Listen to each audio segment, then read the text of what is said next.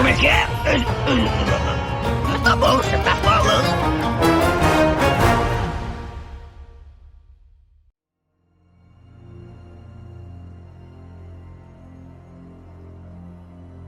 Caminhos de Runeterra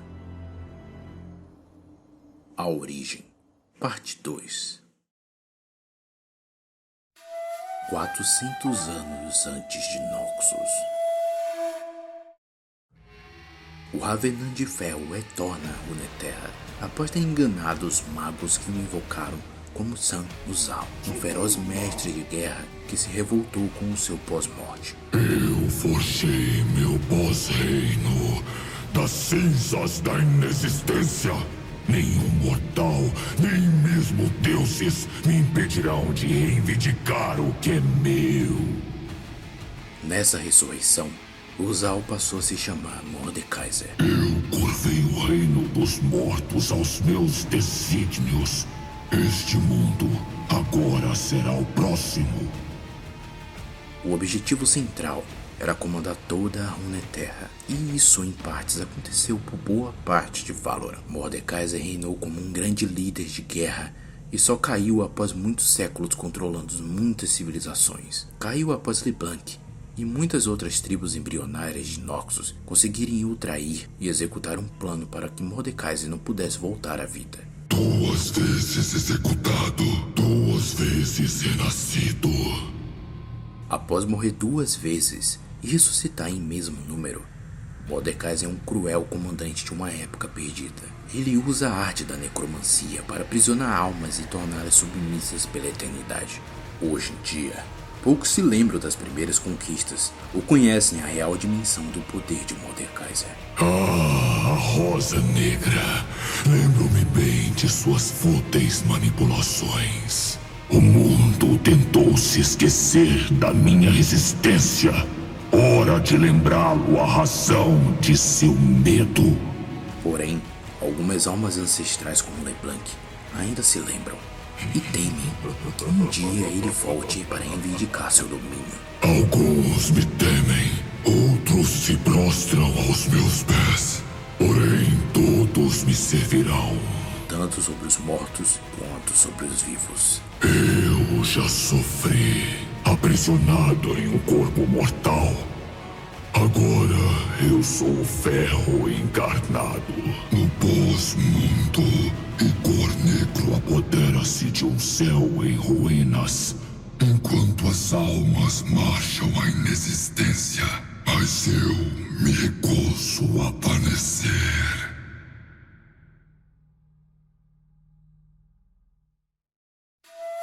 Vinte e cinco anos antes de Noxus. A antiga Ilha das Bênçãos é amaldiçoada eternamente por um rei louco e obcecado que tentou ressuscitar sua rainha nas águas da vida. Outrora regente de um reino perdido, Viego morreu há mais de um milênio, quando em uma tentativa de trazer sua esposa de volta à vida, culminou em uma catástrofe mágica conhecida como a Ruína. Eu me lembro de vê-la afundando nas águas. E depois. Depois. Por que, Isolde? Por que esconde o seu rosto de mim? Transformado em um poderoso espectro morto-vivo pela própria rainha Isolde em uma forma espectral perturbadora e insana, Viego agora é sempre torturado pela paixão obsessiva que sente por sua rainha. Viego agora é conhecido como o Rei Destruído. Um rei há muito perdido, na morte renascido. Seu único amor lhe foi tomado. Com um buraco em seu coração, causado pela sua espada fincada pela própria rainha, o que causou a destruição das ilhas com um enorme choque de magia. Hoje, ele controla os tormentos enquanto assola Runeterra em busca dos fragmentos da rainha para trazê-la de volta, destruindo tudo que estiver em seu caminho, conforme a névoa negra emana de seu cruel coração partido. Todos conhecerão minha dor. A maldição dura até os dias de hoje, tornando a antiga civilização das Ilhas das Bênçãos no que conhecemos hoje como as Ilhas das Sombras. Hoje, boa parte de Runeterra não sabe nem sequer que existiu as Ilhas das Bênçãos, que era um lugar sagrado que protegia itens mágicos das sombras, na tentativa de impedir guerras catastróficas para o planeta. Ela me aguarda além da névoa. Minha rainha, meu amor, meu coração sombrio e partido.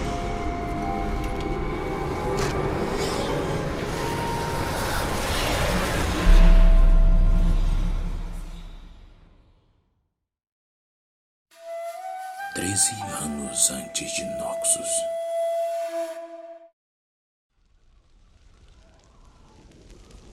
Há um grande poder neste mundo.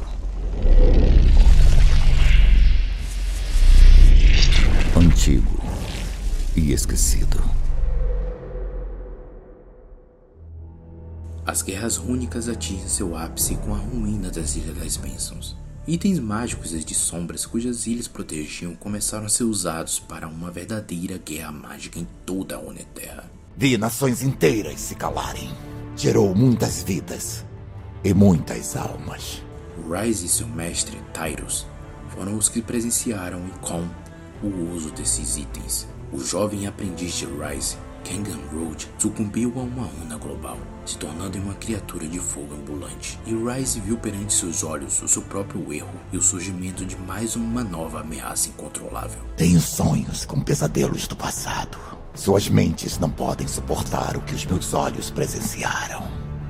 Desde então, o mago único Rise viaja por Runeterra em busca das runas globais usadas naquele evento. Encontro as runas para que elas não sejam encontradas por outra pessoa ou coisa. Para assim então, lacrá-las em um lugar seguro e evitar que um cataclisma ocorra novamente. Um passo à frente do cataclisma.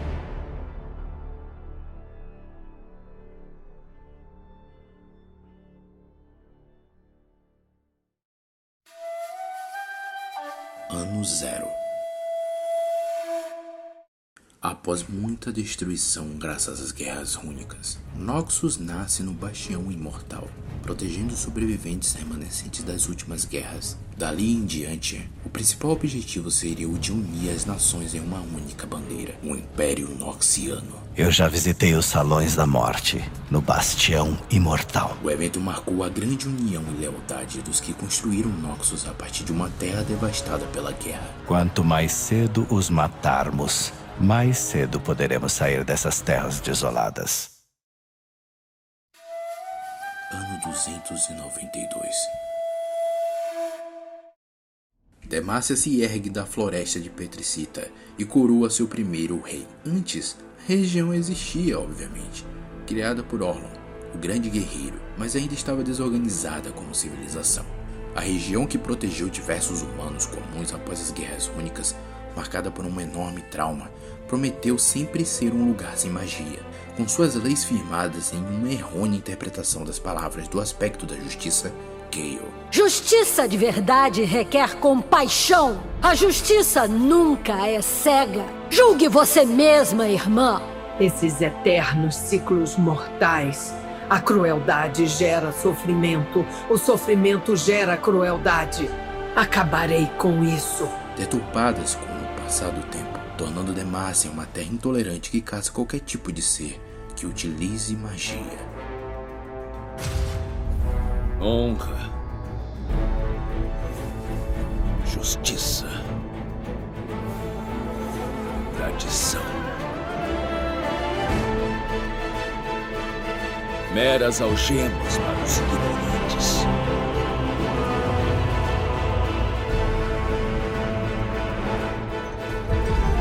Foram 15 anos na escuridão. Mas finalmente vimos. Demácia não foi criada em um sonho. Foi criada em cima de uma mentira. Todos aqueles ideais nobres e promessas de um futuro melhor. Isso nunca envolveu pessoas como nós. Arrancaram nossa liberdade, nossa dignidade, nossas vidas. Chega disso! Magos de Demácia, o dia é hoje! Vamos dar o troco! Para começar o fogo, só precisamos de uma centelha. Ano 342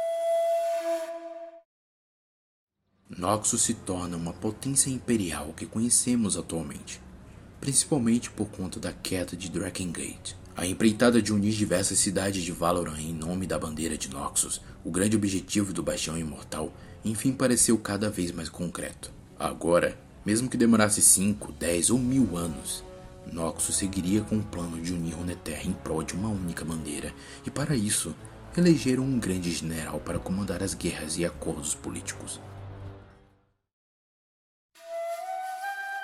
Ano 772 Acontece a tragédia no rio Pilt, perto dos Portões Solares, área mercante que divide Valoran com Shurima.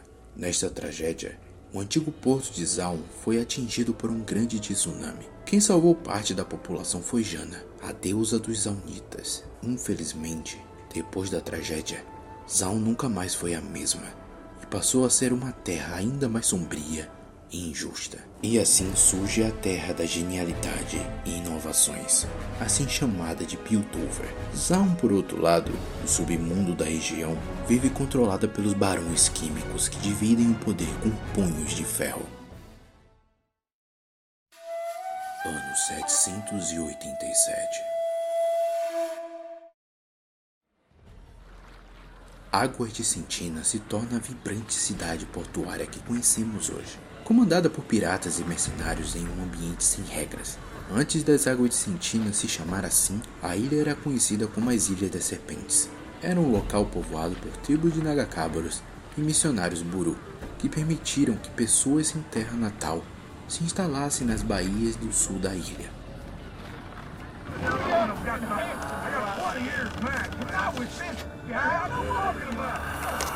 Don't worry, this isn't your last hand.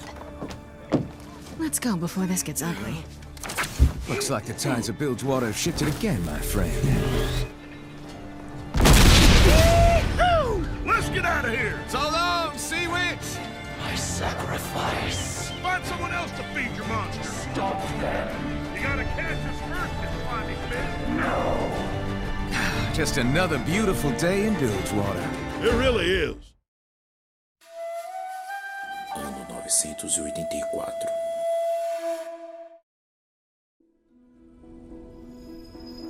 Dançávamos em harmonia com a terra. Até que os tiranos a profanaram.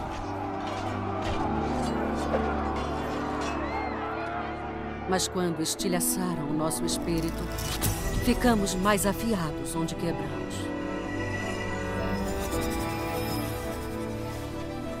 Nós somos os defensores das primeiras terras e nos lembramos do custo da paz. Noxus resolve invadir Ionia. E uma nova guerra começa. É nessa guerra que Irelia se torna um símbolo de liderança ioniana para impedir a tomada de Noxus em toda a região. Ionia, resiste! O grande general Boran Darkwill tomou diversas pequenas tribos, principalmente pegando uma pequena ilha inteira na entrada de Ionia, onde Sete vivia. Mas no decorrer da invasão, Ionia conseguiu criar grupos de guerreiros para retaliar as investidas noxianas. Continuaremos vivos seja na vitória ou nas cicatrizes que deixaremos neles. No fim, Ionia sai com a vitória na Batalha do Placídio. Lembrem do Placídio! Nesse combate, Irelia mutila e arranca o braço de Swain. Acha que vim me vingar de meu pobre braço decepado? Na verdade, garota, você me fez é um favor. Swain volta para Noxus com marcas e um enorme ódio pelas decisões militares do grande general Darkwell. Mais uma ponta solta do Darkwell. Ano 989 Um império construído sobre séculos de assassinatos. Com a derrota de Noxus, Soin acreditava fielmente que Boron Darkwood estava completamente egocêntrico e apenas pensava em ser imortal. E por conta disso, ele é expulso do exército por desonra. Swain, que agora não passava de um aleijado, decidiu descobrir o que realmente ocorria no cerne do Bastião Imortal. Uma entidade ancestral que se alimentava dos moribundos e consumia seus segredos, como haviam tentado fazer com ele. Nunca negocie com um demônio que você pretende manter. Swain contemplou a escuridão de frente e enxergou que nem mesmo ela conseguia um jeito de dominá-la. E assim fez. Será que eu renasci? A verdade nunca é tão simples. Swain dá um golpe em Noxus e tomou o poder. Sua força agora é nossa. Em menos de um ano, Swain acabou com a ocupação ioniana, diminuiu os poderes da nobreza noxiana e ainda criou o Conselho Trifarex, que tem como pilares três forças primordiais. A cada dia que lidero, Noxus se transforma em uma expressão ainda mais perfeita da minha vontade. Três poderes juntos, cada um representando os princípios essenciais da força: visão, poder e astúcia. Contemplem a força de Noxus! Jericho Swain é agora o líder visionário de Noxus, uma nação expansionista que venera apenas a força. Com uma nova mão demoníaca, agora Swain comanda os esquadrões da linha de frente. O Império acima de tudo! Marchando contra uma escuridão que se aproxima e que somente ele pode ver. Em vislumbres capturados por corvos sombrios dos cadáveres à sua volta em um turbilhão de sacrifícios e segredos. O maior segredo de todos é que o verdadeiro inimigo vem de dentro. Ele está no silêncio após a batalha. Ele está em mim. Após a batalha, os corvos se deliciam. Esta é a última passagem histórica que temos até então, mas sabemos que o Trifarix pretende invadir novamente Ionia, com interesses em suas terras espirituais. Eles acham que venceram Patético. Que encontrem esperanças nos destroços. Utilizando Sion, um antigo guerreiro noxiano que matou um velho rei nemaciano, como uma arma militar poderosíssima.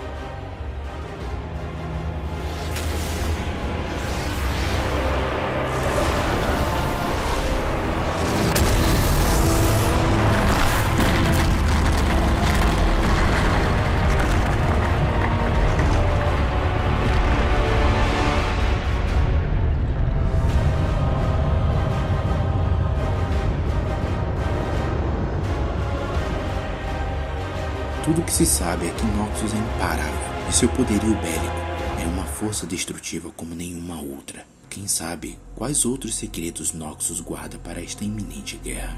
O resultado foi decidido quando eles trouxeram um exército. E eu trouxe um demônio.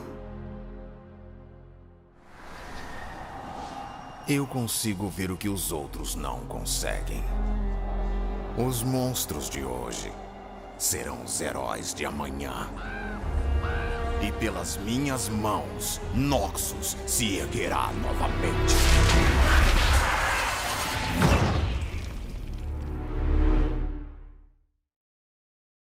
Esses foram os principais acontecimentos cronológicos na história de Runeterra. Mas existe muito mais. Muitas outras histórias e figuras importantes neste mundo vasto e grandioso. Um mundo formado por dores, formado por guerras, mas acima de tudo, é um mundo mágico. Esta é Runeterra. Runeterra? Quer dizer, o nome deste mundo literalmente significa Terra Mágica.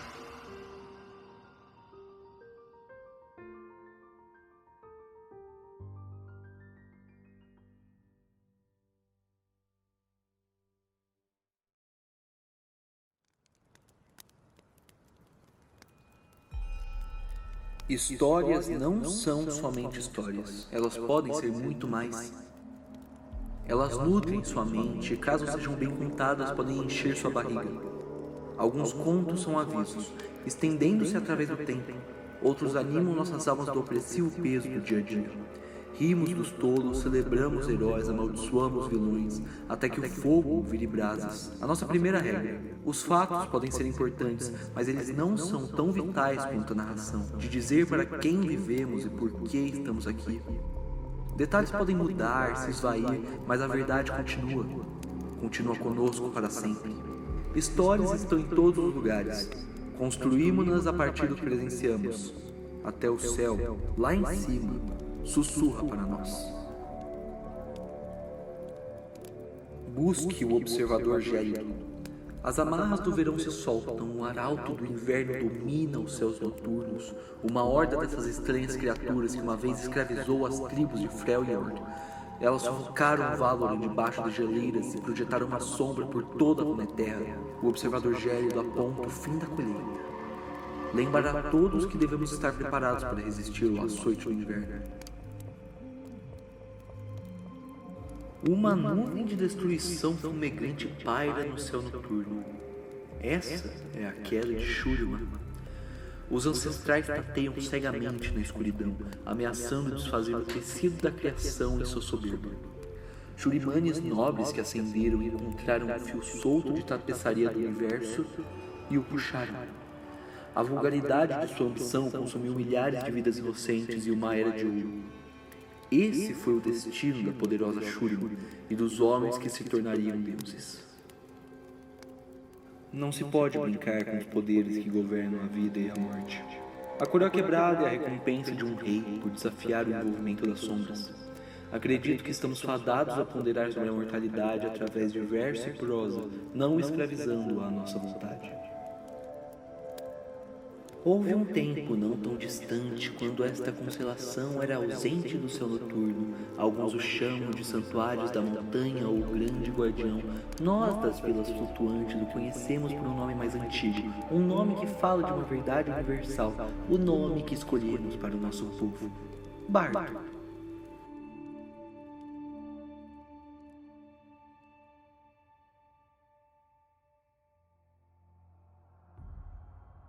Muito obrigado por assistir até aqui. Esse foi o primeiro episódio da minha série de narrações do universo de League of Legends. Foi difícil escrever, gravar e também editar, mas é um mundo que eu amo e eu espero que vocês tenham gostado também. Bem, se gostou, deixa o like, se inscreve e não esquece de acionar o sininho para ficar por dentro de todas as novidades do canal. Ah, não posso esquecer também de deixar bem claro que minhas referências para esse e outros vídeos são não só conteúdos do próprio LoL, como livros, HQs e contos e tudo mais, como também para esse vídeo específico usei como fonte o site The Clutch, que fez um incrível resumo do livro Reinos de Runeterra.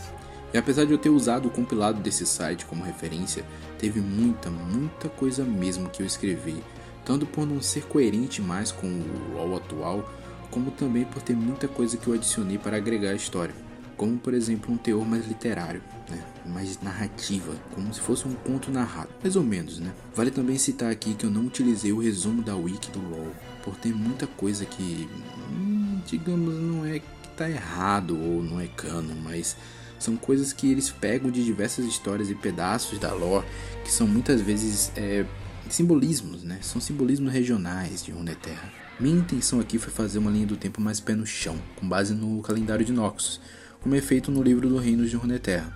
Sem a mitologia do Maokai, Orne, nem explicar coisas muito complexas como a Guerra dos Gigantes da Ionia nesse momento, pois ainda é cedo, né? Ainda é muito cedo para você detalhar tudo aquilo lá que está em um conto. Enfim, quero dizer que para aqueles que quiserem ler a wiki, tudo bem, cara. Tipo, ela também é válida, pois compila coisas oficiais da lore, mas acho mais seguro ler o que realmente está dito na lore, no site, do que simbolismos que eles pegam e estabelecem como se fosse algo realmente assim, um fato de Runeterra, olha, aconteceu daquele, daquela forma e aquele acontecimento é o principal, tipo, é, o Orne e o Volibear é, são os deuses supremos de Runeterra, não, cara, eles são de Freljord. O, as explicações, as mitologias de Freljord são de Freljord. Assim como em, em Shurima, que é uma alusão ao Egito, aos deuses, deuses egípcios, eles têm sua própria explicação ali. Tem uma explicação do disco solar e tudo mais. Então, em resumo, essas explicações simbólicas em Freljord não significam nada em Noxus e em Ionia. Não, não faz diferença. na linha do tempo, não faz muita diferença você ficar citando aquilo como se fosse é, algum elemento é, 100% cravado como primordial né, de Runeterra. Para mim, Lissandra é mais é, importante na cronologia do que o Volibear, digamos assim. Então é isso. Com o tempo teremos no canal diversos conteúdos que contarão esses acontecimentos, esses personagens que não estiveram presentes nessa origem. Esse foi mais um vídeo do Portal para Bandópolis. Eu sou o André e muito obrigado por assistir. Valeu e até a próxima.